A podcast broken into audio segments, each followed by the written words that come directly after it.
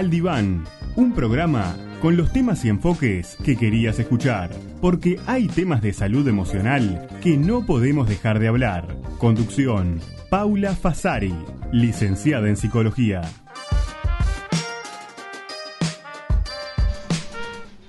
Vamos a hablar sobre el miedo, una emoción básica. ¿Qué significa el miedo y cómo abordarlo? Este tema lo elegí un poco pensando en que en esta situación de pandemia en la que estamos, eh, el miedo ha sido un tema recurrente, ¿verdad? En los medios, en el ámbito familiar. Ha sido un tema que nos ha, nos ha hecho cuestionar muchas de las, de las cosas que ocurren, nos ha hecho señalarnos entre nosotros también por las conductas de unos y otros. Bueno, me parecía muy importante entonces que eh, trabajáramos en esta oportunidad acerca de ello porque también se ha hablado mucho de lo, de lo orgánico, físico, de lo biológico, de la enfermedad, pero no tanto hemos hablado de lo psicológico. Bueno, y el miedo, como también sabemos, es una de las emociones más contagiosas. Nos penetra los cuerpos, supera lo perceptivo, se da neuroperceptivamente, esto quiere decir que mi organismo sin palabras e inconscientemente se pregunta a través de este sistema nervioso autónomo ¿esto es seguro o es inseguro? Y todo esto no nos damos cuenta, pero está allí, nos va atravesando continuamente. Esta situación sanitaria actual que tenemos nos interpela entonces a pensar algunas nuevas éticas de cuidado, porque por ejemplo, no importa solo yo ahora, si me enfermo yo y qué me pasa a mí, sino que también me empiezo a preocupar de, bueno, y si me enfermo yo y contagio a los míos, eh, tengo una abuelita, tengo mis padres o mis hijos, entonces como que el miedo en este caso también nos atraviesa desde otro lugar, desde no solo de nosotros mismos, sino también de la interacción con las personas que nosotros tenemos alrededor y que queremos, aquellos que sean considerados más vulnerables en este momento, ¿no? Y bueno, y hay otra cuestión que creo que todos nosotros lo hemos vivido en algún momento de este último año. El bombardeo de información, el flujo de información que tenemos a nivel planetario entero, no solo de Uruguay, ¿no? Donde mm, día a día cambia esta información. Yo veo una información hoy, pero mañana puedo tener otra totalmente este, diferente, entonces esto genera preocupación, está continuamente en los medios, se habla únicamente de estas cuestiones de lo que es la pandemia, todo esto nos va generando estrés e incertidumbre y ni que hablar que el miedo comienza a potenciarse. Entonces por eso vamos a hacer una reflexión especial hoy. Vamos a pensar un poco también sobre las cosas que nos decimos o los discursos que permitimos que nos lleguen, porque el lenguaje es un virus también en este sentido, ¿no? Eh, es algo que, como decía William Shakespeare, de lo que tengo miedo es de tu miedo. Bueno, porque según una persona con mucho miedo puede difundir y decir cosas que nos generan más miedo a nosotros y que no siempre son discursos correctos. Entonces esos discursos, esas palabras que nos llegan, algunas pueden ser protectoras, como vamos a pretender hacer desde este espacio, ¿no? y algunas pueden desviar nuestra atención hacia otros temas de conflicto que nos van a distraer de mirar a lo que es realmente importante. Y bueno, y ahí está el filtro nosotros. ¿Qué de esto nosotros vamos a permitir que nos atraviese? Vamos a pensar en este programa cómo hacer ese filtro. Y no solo con respecto al tema pandemia, sino en general, porque el miedo está presente, como vamos a ver, como una emoción básica nuestra. Y, y bueno, y vamos a ir este, ayudando a que ustedes vayan pensando algunas cuestiones acerca de esto y de cómo gestionarlo. Y vamos a intentar buscar los mejores caminos para poder hacerlo. Les decía que el miedo es una emoción básica, es natural, está a lo largo de toda nuestra vida. Vamos a ver cuándo empezamos a tener miedo, vamos a ver esto también. Y, y ahora puntualmente está como un poco más, potenciada, ¿no? El miedo es una emoción que se puede oponer, por ejemplo, a la confianza y la seguridad. Es decir, que el miedo traspasa lo racional, está ligado a la supervivencia, como vamos a ver hoy también. Y, y, bueno, vamos a ver cómo se despliega esta emoción, vamos a tratar de entenderla, de transformarla Y la idea es generar mayor salud emocional, que es lo que hacemos en este espacio. Entonces la pregunta es, ¿está mal tener miedo?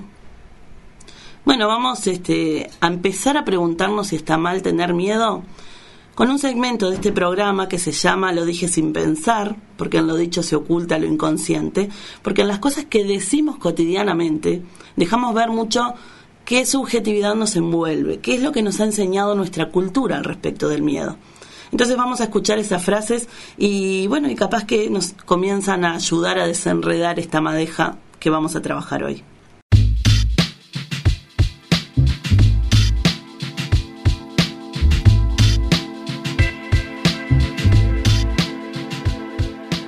Lo dije sin pensar, porque en lo dicho se oculta lo inconsciente.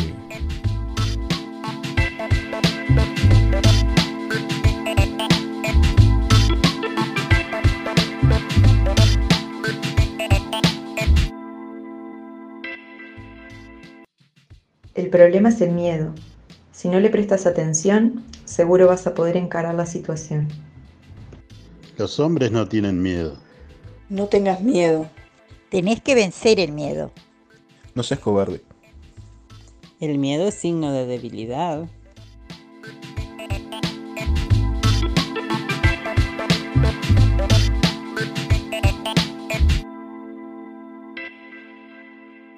Son cosas que decimos frecuentemente, ¿verdad? No, no tengas miedo. Si tenés miedo, te bloqueas. O, o como un hombre no tiene miedo, por favor. Es como que el miedo parece que está mal.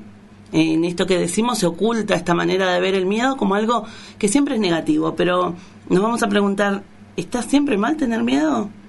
Y bueno, vamos a ver que no, que no está mal siempre tener miedo, que el miedo es también protector pero lo que sí está mal es amplificar ese miedo a un nivel catastrófico que nos lleve al pánico, a la inmovilidad, en la que no podamos ocuparnos de las cosas que tenemos que hacer.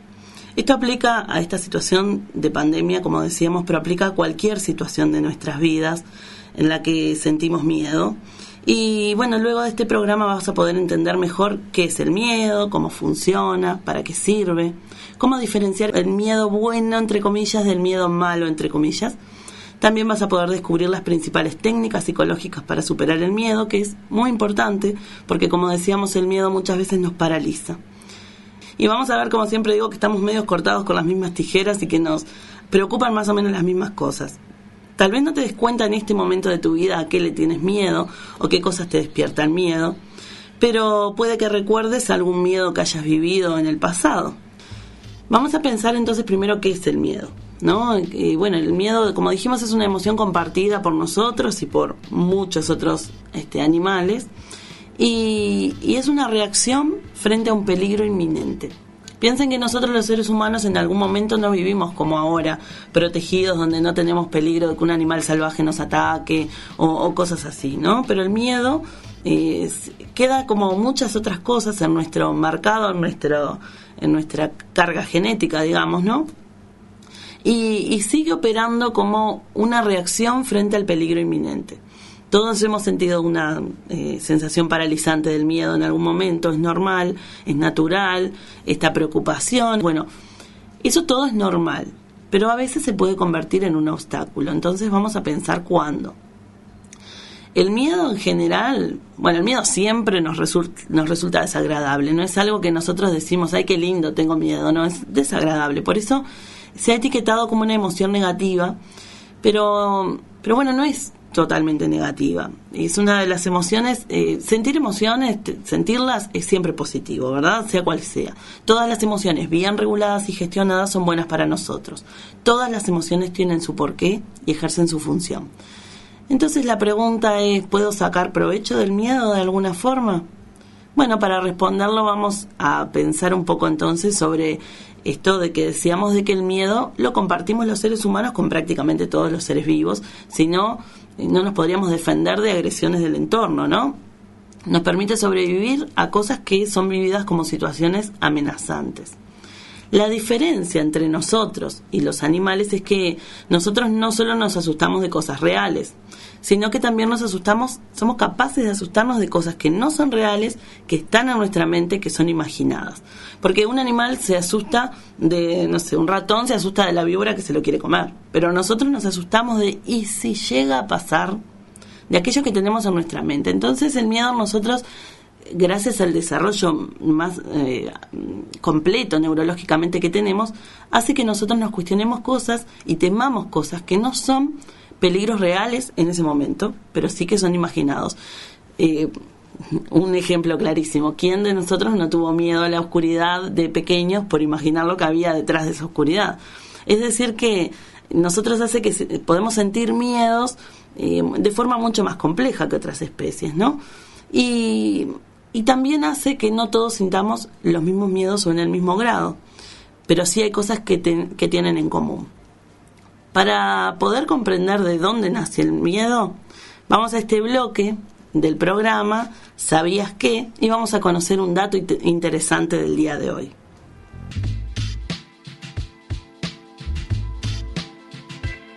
¿Sabías qué?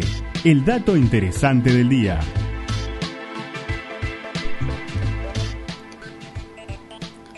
Bueno, muy interesante saber que el miedo es una de las emociones básicas que es considerada una emoción primaria y universal. ¿Y saben cuándo comenzamos a tener miedos con cosas imaginarias, como decíamos recién? A los ocho meses de edad. A los ocho meses de edad nuestro cerebro hace una maduración que nos hace eh, comenzar a tener miedo a la oscuridad, empezar a tener pesadillas, y a veces uno dice, tan pequeños, con ocho meses, bueno, con ocho meses de edad comenzamos a transitar esto que tiene que ver con los miedos, con imaginar cosas, con tener miedo a estar en lo oscuro. Eh, pero el miedo viene ustedes que está de antes, porque un bebé más pequeñito se asusta de un sonido fuerte o cosas así, ¿no? ¿Por qué pasa esto? Bueno, porque en nuestro organismo eh, hay una estructura a nivel cerebral, o sea que esto tiene su, su explicación desde lo neurológico, que es la encargada del miedo y se llama amígdala. La amígdala está en nuestro cerebro, se comunica con la médula espinal y la, la amígdala lo que hace es procesar todos los estímulos que vienen de afuera, a través de mis sentidos, la vista, el tacto, bueno. Entonces esos estímulos perceptivos que van llegando a la médula espinal, eh, llegan a la amígdala, perdón, y la médula espinal transmite rápidamente cuál es la acción que tenemos que tomar si percibe una eh, amenaza externa. Esto lo hace para evitar que por el córtex frontal pase esta información y yo tenga que razonar, bueno, ¿qué voy a hacer ahora frente a esto? ¿Cuál será el mejor camino? No, yo reacciono rápidamente. El miedo me hace reaccionar sin pensarlo racionalmente, como decíamos, ¿no? Entonces, eh, esa amígdala que le manda estas señales al hipotálamo libera cortisol, que es la hormona del estrés. Y una vez liberada esa hormona, todos los síntomas del miedo, como aumenta la frecuencia cardíaca, se dilatan las pupilas, se acelera la respiración y se activa a veces el, el mecanismo de huida, salimos corriendo, o por el contrario, vieron que hay personas que se quedan estáticas frente al miedo y que se agarrotan totalmente que no pueden moverse. Bueno, todo esto es una reacción a través de lo que eh, nuestro sistema neurológico está preparado para hacer y como lo traemos desde siempre, esto como les digo se comienza a activar en forma muy temprana en nuestras, vidas. Ya con ocho meses vivimos un miedo muy parecido a lo que vivimos de adultos, ese miedo real, pero también ese miedo imaginario. Este fue el dato interesante del día de hoy.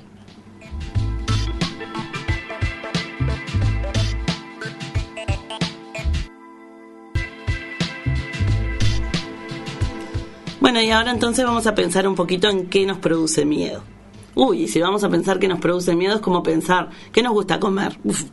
a todos nos lo va a gustar lo mismo, somos todos muy diversos, pero hay cosas que sí este, podemos verlas como compartidas, pero es tan variado, es tan extenso que no podríamos nombrar acá todo lo que nos da miedo a nosotros, ¿no? Hay factores en común, sí. Eh, una oyente nos escribe esto, miren, dice, me da miedo la ira. Me sorprende y asusta la manera en que avasalla a la razón y actúa sin límites en un momento dado de acción. Se apodera de nosotros y no mide ni estima las futuras consecuencias de ese acto instintivo y poderoso. Que te dé miedo la ira es un indicador de que te da miedo perder el control. O sea, el miedo no sería a la ira, el miedo sería a la pérdida de control. Porque la ira es una emoción que me traspasa, es una emoción que no me permite razonar, justamente, que me hace actuar de una manera totalmente impulsiva y tengo miedo de lo que yo puedo llegar a hacer en la ira o lo que otro puede llegar a hacer. O sea que es, yo no diría que es un miedo a la ira, yo diría es un miedo a la pérdida de control. Y este miedo a la pérdida de control que nos menciona esta oyente, nos pasa eh, a otros de otra manera. Por ejemplo, hay personas que dicen, yo tengo miedo a la oscuridad. ¿Y por qué le tendríamos miedo a la oscuridad? Y bueno, le tendríamos miedo a la oscuridad porque no puedo controlar lo que ahí está pasando, yo no veo lo que hay ahí. Entonces justamente hay muchos de nuestros miedos que hablan sobre eso, sobre el miedo a la pérdida de control. Miedo a volar en un avión. ¿Por qué tenemos miedo a volar en avión muchos? Bueno, por la pérdida de control, justamente. O sea que ese es un miedo como bastante frecuente que se traduce en diferentes miedos. Unos le da miedo volar, otro le da miedo la ira, otro le da miedo la oscuridad. Pero el miedo es perder el control, no tener el control de la situación. Saber que frente a esa situación yo casi que no puedo hacer nada. Vieron que ustedes entonces que esta cuestión irracional potencia cosas que a veces decimos, bueno, pero no son tan lógicas. Por ejemplo, el miedo a volar en avión analizar la cantidad de accidentes que hay en auto y que hay en avión. Entonces, si lo hicieras racional, dirías, bueno, no, no tengo que estar tan preocupado, los aviones ahora son modernos, bueno, pero sin embargo no puedo hacer ese razonamiento y si tengo miedo a volar, la voy a pasar muy mal igual, ¿no? Es decir que este tipo de miedos los podríamos ir agrupando, ¿no? Y una de las causales del miedo es ese, perder el control. En esta situación actual de pandemia también puede ser eso, ¿no? El miedo a perder, perder el control en el sentido de que yo no puedo controlar lo que hacen todos en mi casa. Eh, me acuerdo muchas personas que cuando comenzó todo esto el año pasado, que había más miedo todavía que hoy, eh, había personas que decían, yo me cuido un montón, pero mi hijo que es adolescente o mi hija sale, va y viene, no me hace caso. Y era el miedo a perder el control sobre el otro, que el otro no iba a hacer lo que yo quería. Entonces, este, son miedos que, que tienen que ver con ese factor común, ¿no? Eh, podríamos decir entonces que el miedo eh, puede ser producto de algo real o imaginado, como decíamos, y que esta amígdala de la que hablábamos activa estos mecanismos que, que a veces se activan en situaciones que, que bueno, que no eran meritorias de eso. Por ejemplo, supongamos que hay personas que sienten miedo en una reunión social o en un ómnibus y, o en un ascensor. Y decimos, bueno, pero no estás frente a un peligro. Bueno, pero para esa persona, previamente en su sistema emocional se almacenó algo ligado a una emoción negativa para esa, para esa situación que está viviendo, y nuestro cerebro empieza a hacer asociaciones y a decir, bueno, eh, otra vez estás en esa situación de peligro y te empieza a hacer sentir la amígdala que hablábamos en este ¿sabías qué? Eh, desata este mecanismo de estrés para defender al, al, sujeto de una situación de peligro en la que no está. Y, por ejemplo, me da un ataque de pánico. Eh, mucha gente se sentirá identificada con esto, ¿no? Que el ataque de pánico, cuando atienden a la persona, bueno, le hacen todos los, los estudios y dicen, bueno, no, físico no es nada, es psicológico y, muchas veces son ataques de pánico y tienen que ver con esto, con que se activó este sistema de, defensa y de está frente a una situación de peligro. La persona que está transitando un ataque de pánico que en algún momento le podríamos dedicar un programa a eso en particular porque es como bastante amplio para hablar pero siente un peligro como sentía, este, como puede sentir una persona estando frente a un león que te va a atacar. Siente ese peligro, pero no hay nada en el entorno amenazante. Es decir, que también puede ocurrir que todos estos mecanismos se desplieguen, desplieguen en un momento este, inadecuado, pero que inconscientemente ha quedado como grabado en el sistema de la persona de que hay que defenderse en ese momento, ¿no? Em, y bueno, y los miedos también este, tienen, se pueden adquirir por diferentes vías. Eso también es importante ver. Por ejemplo, una vía es a través de la cultura. Si ustedes piensan un miedo de la cultura uruguaya, ¿cuál es? Hoy no, no tanto, pero que fue. El lobizón, por ejemplo. Ese es un miedo cultural, ¿no? Eh, y bueno, que, que, el hijo, el séptimo hijo, y que la luna, que bueno, este, es un, un miedo que podemos identificar que es cultural y que se transmitía, bueno, este a veces me cuentan mis padres de cosas, mi madre que se crió en el campo, cosas como que, por ejemplo, le decían, si silbas de noche vienen las víboras, si hace fuego te haces pichí de noche y todo eso. Esas cosas que eran miedos culturales que te, que te iba, este, la cultura te iba envolviendo y te iba haciendo pensar de que había cosas a las que temerles, ¿no? Bueno, la luz mala, son todos ejemplos de miedos culturales. Hay millones para nombrar, ¿no? Otras veces los miedos se instauran en nosotros por aprendizaje vicario, se llama. Eso quiere decir que a veces la persona no necesita tener contacto directo con eso que da miedo, pero basta con observar la reacción de otras personas o lo que otra persona dice con respecto a eso para tenerle miedo. Un ejemplo, los fantasmas, los espíritus. Capaz que nunca en mi vida había un fantasma, un espíritu ni nada, pero le tengo terror. Es mi máximo miedo, aunque capaz que nunca lo viví. Pero por lo que otra persona me contó, le pasó a fulanito, tal cosa, tal otra, o mira un programa o lo que sea, es un miedo que va llegando a mí a través de las vivencias de otros y no necesariamente algo este, que yo haya experimentado. Otra de las, de las vías para adquirir el miedo es por el condicionamiento clásico. Y acá les quiero contar algo que, que, en esta época sería visto espantosamente mal, pero que en cierto momento en la psicología fue cuestionada como ciencia. Se decía, ¿será una ciencia la psicología si no tiene experimentación? Y bueno, entonces ahí surgió la psicología, psicología experimental y aparecen algunos, este, algunos eh, psicólogos como Skinner, que empezaba a hacer pruebas eh, y, y, empezar a medir las reacciones. Y bueno, y a Skinner, que fue el padre del conductismo radical, se le ocurrió hacer una, una experiencia con un niño, Albert, de dos años, en el que quería ver si él podía hacerle tener miedo a las ratas. Unas ratas blancas de laboratorio. ¿Qué pasaba? Cuando Albert veía a la rata las primeras veces le gustaba, quería jugar con ella, no le tenía miedo ninguno a la rata. Entonces este Skinner se la mostraba y el niño chocho de la vida con la rata. Lo que él empezó a hacer, empezó a poner un, cuando le mostraba la rata, empezó a poner un sonido fuerte, feo, que al niño se le asustaba. Entonces cada vez que le mostraba la rata le ponía ese sonido. El niño comenzó a relacionar la rata con que venía eso que le daba miedo. Y después fue trasladando su miedo al objeto rata. Entonces ya después, aunque no estuviera el sonido, veía a la rata y le tenía miedo a las ratas. Y después fue peor, pobre Albert, porque este estímulo que, que ya no era ahora solo la rata, eh, se transformó en miedo a todo lo blanco. Y él fue documentando todo esto y era este, aplaudido en su época por hacerlo, ¿no? Y por comprobar que el miedo se podía enseñar, ¿no? El condicionamiento clásico.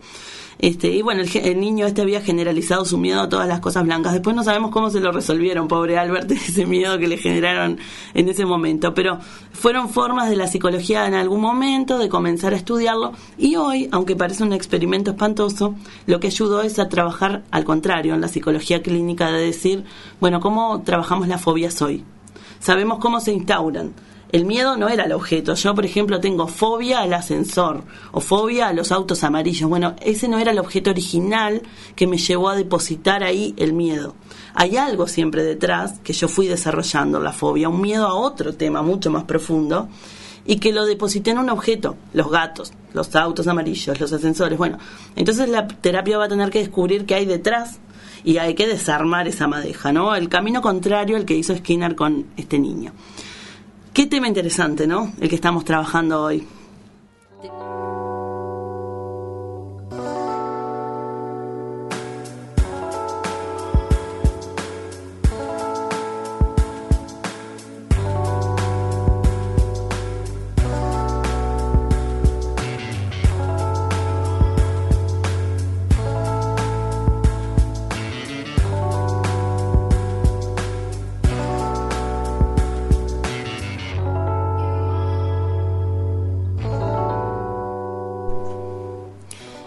Bueno, estamos entonces, seguimos en este, en este diván, hablamos sobre el miedo para los que se están enganchando ahora, y vamos a pensar que cuando sentimos miedo, nosotros creemos que tenemos una baja capacidad de control y de predicción. De hecho, es como el factor común del miedo, ¿no?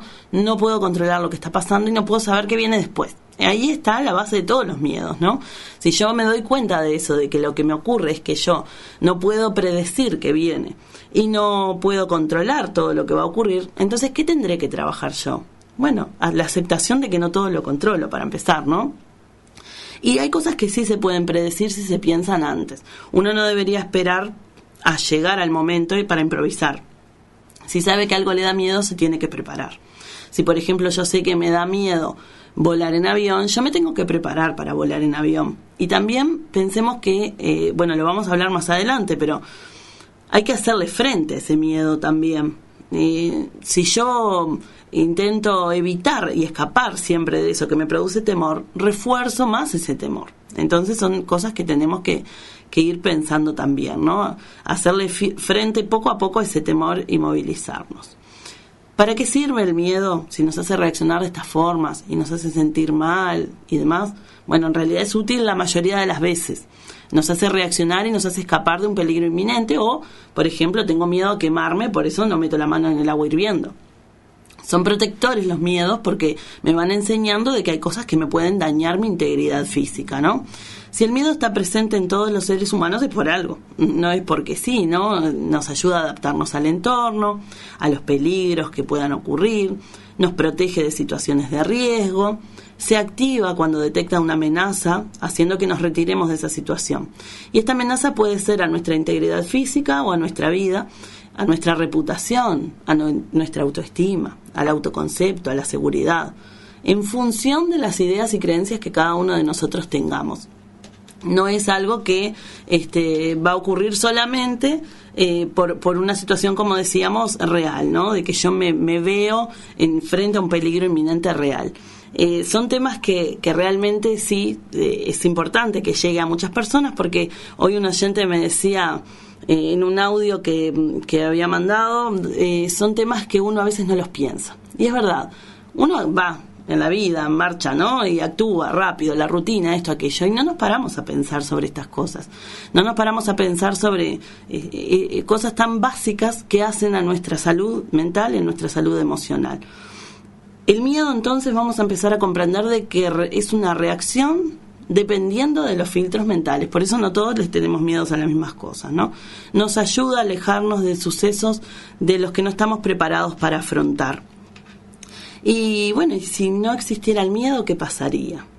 Bueno, seríamos temerarios, pondríamos en, peligro nuestra vida y bueno, y probablemente moriríamos, ¿no? Porque si yo cruzo una calle transitada, una avenida sin mirar, sin mirar por ejemplo, no tengo miedo y y, me aventuro a cruzar una avenida o este camino por el borde de un abismo. Bueno, eh, sin duda el miedo tiene una gran importancia, es un regulador de nuestra conducta, nos avisa de los peligros y nos cuida.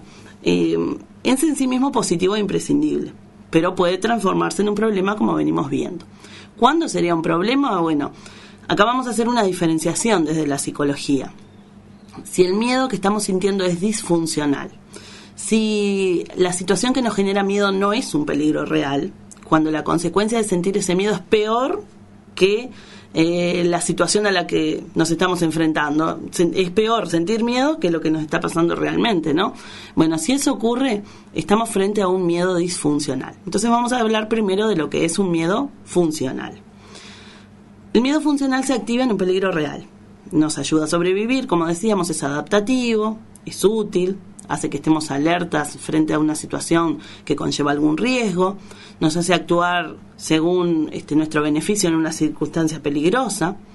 Eh, y bueno, como decíamos, no camino por el borde de un abismo porque tengo un miedo funcional. O voy al médico, por ejemplo, ¿no? Yo voy al médico y consulto frente a un problema de salud que tengo porque tengo miedo de que se agrave. Entonces son miedos funcionales, miedos que tienen una base real, me sirven a la situación, y por lo tanto lo aplico. Estoy haciendo un fuego en la estufa leña, no voy a meter la mano en las brasas, por ejemplo, porque tengo miedo de dañar mi integridad física.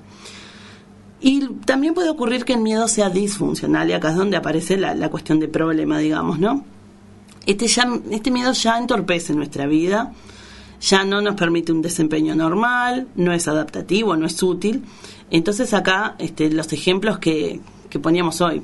Tengo miedo al avión y bueno, me puede generar un problema porque en vez del avión me tengo que eh, tomar otros transportes o si lo tomo paso muy mal, ¿no? Pero si tomo otros transportes, bueno, demoro más, duplico los tiempos o mucho más que duplicar, eh, no voy tan cómodo, bueno, entonces me perjudica en otros ámbitos. Al final el miedo que le tengo a eso es más dañino que la situación en sí, ¿no? Este, y, como decíamos, no se debe a un peligro real, sino a un conjunto de experiencias o creencias propias de ese filtro cognitivo que tiene la persona, a través del cual es como un lente con el que mira la realidad y que no siempre es obviamente real y por lo tanto es disfuncional. En psicología hablamos de que hay cosas que, que transita la persona que pueden ser sintónicas o distónicas. Lo sintónico es cuando yo digo, me siento bien con esto, me gusta, está bien, eh, no, no me desagrada.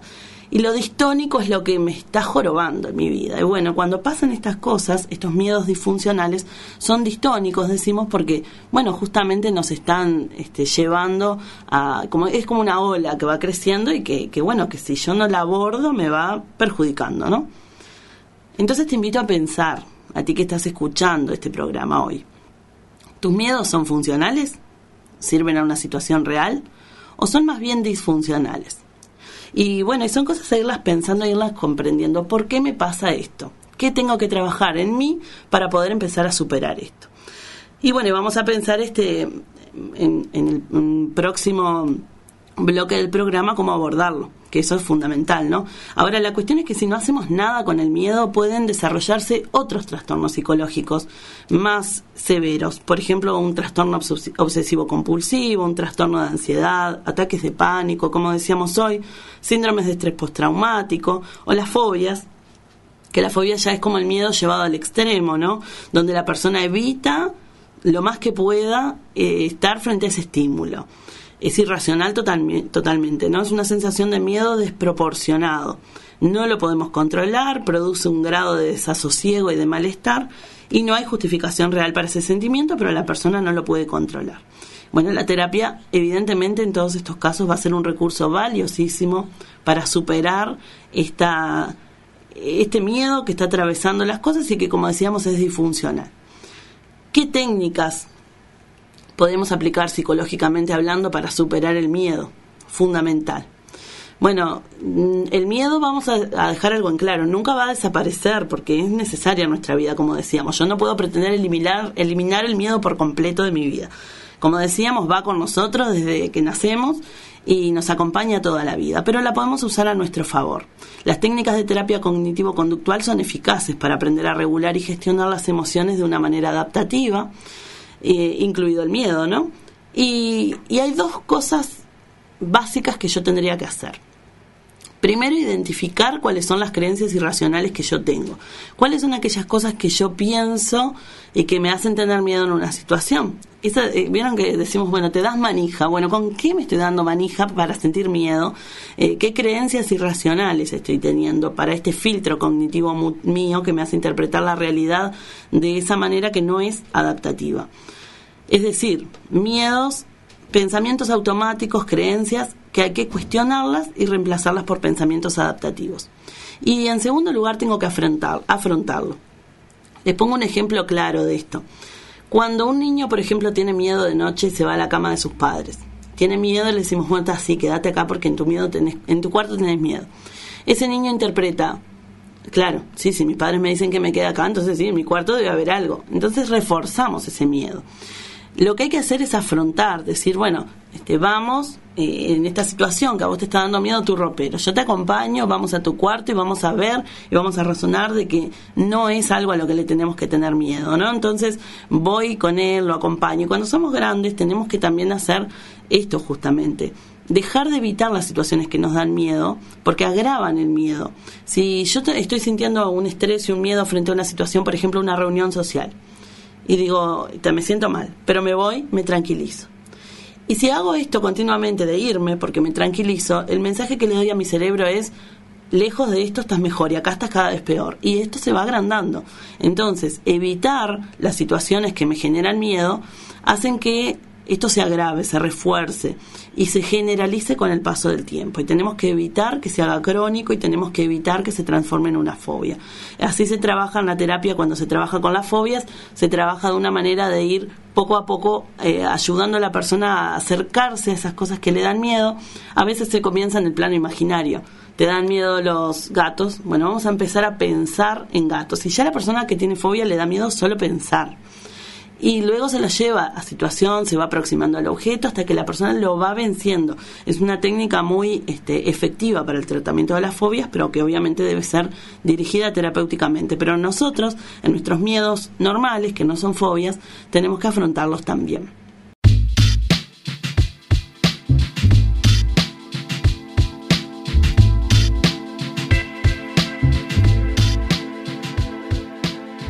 El tema de hoy en las artes.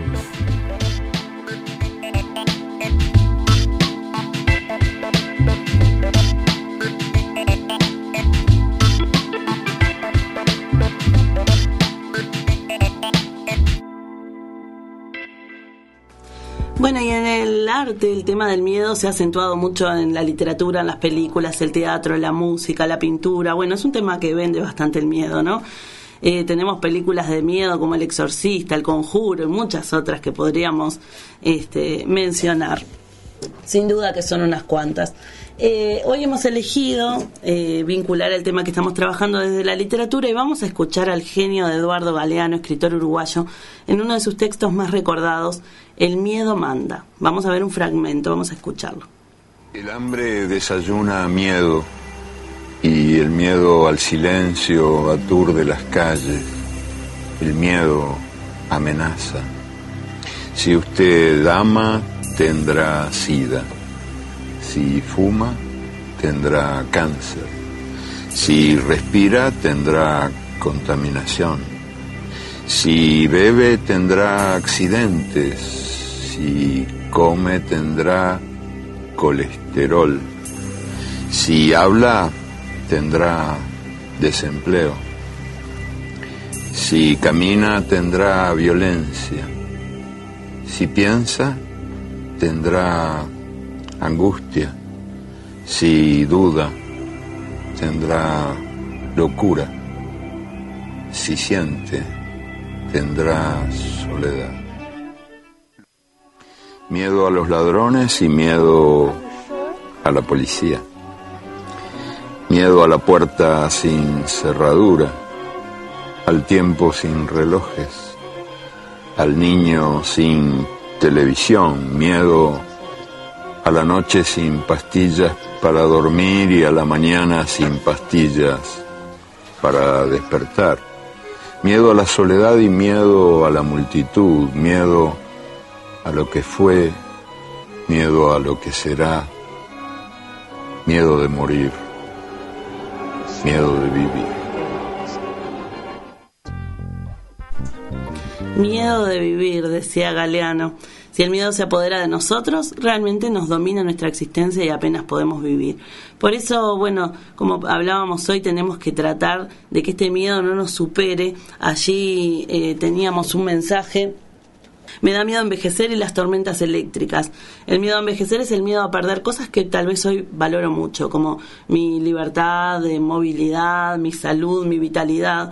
Bueno, este, justamente ese miedo es protector porque nos puede hacer tomar acciones para no llegar a la vejez de una manera que no nos gustaría. Y las tormentas eléctricas probablemente se relaciona a ese miedo de la niñez, donde escuchaba ese ruido que como Albert lo asustaba cuando veía la rata, bueno, y se nos queda pegado a ese objeto, ¿no?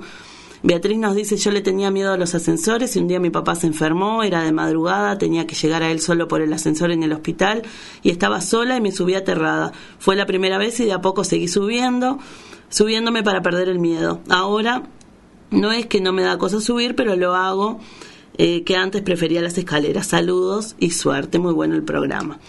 Eh, bueno, entonces para cerrar el programa de hoy vamos a pensar esto. Es importante desintensificar y desamplificar el miedo para pensar claramente. Es necesario entonces ver cuáles miedos son irracionales y no reforzar más ese miedo. En el próximo programa vamos a hablar de un... te voy a invitar a, a, pensar sobre esto y atender a este público que no tanto hemos visualizado últimamente, que son los niños. ¿Qué ocurre con los niños? ¿Qué ocurre con su sentir en este tiempo que estamos transitando? Vamos a hablar sobre ellos, cómo apoyarlos, qué necesitan eh, y qué procesos seguramente estén pasando. Ha sido un gusto estar con ustedes. Mi nombre es Paula Fasari, soy licenciada en psicología. Nos vemos la próxima. Les mando un fuerte abrazo.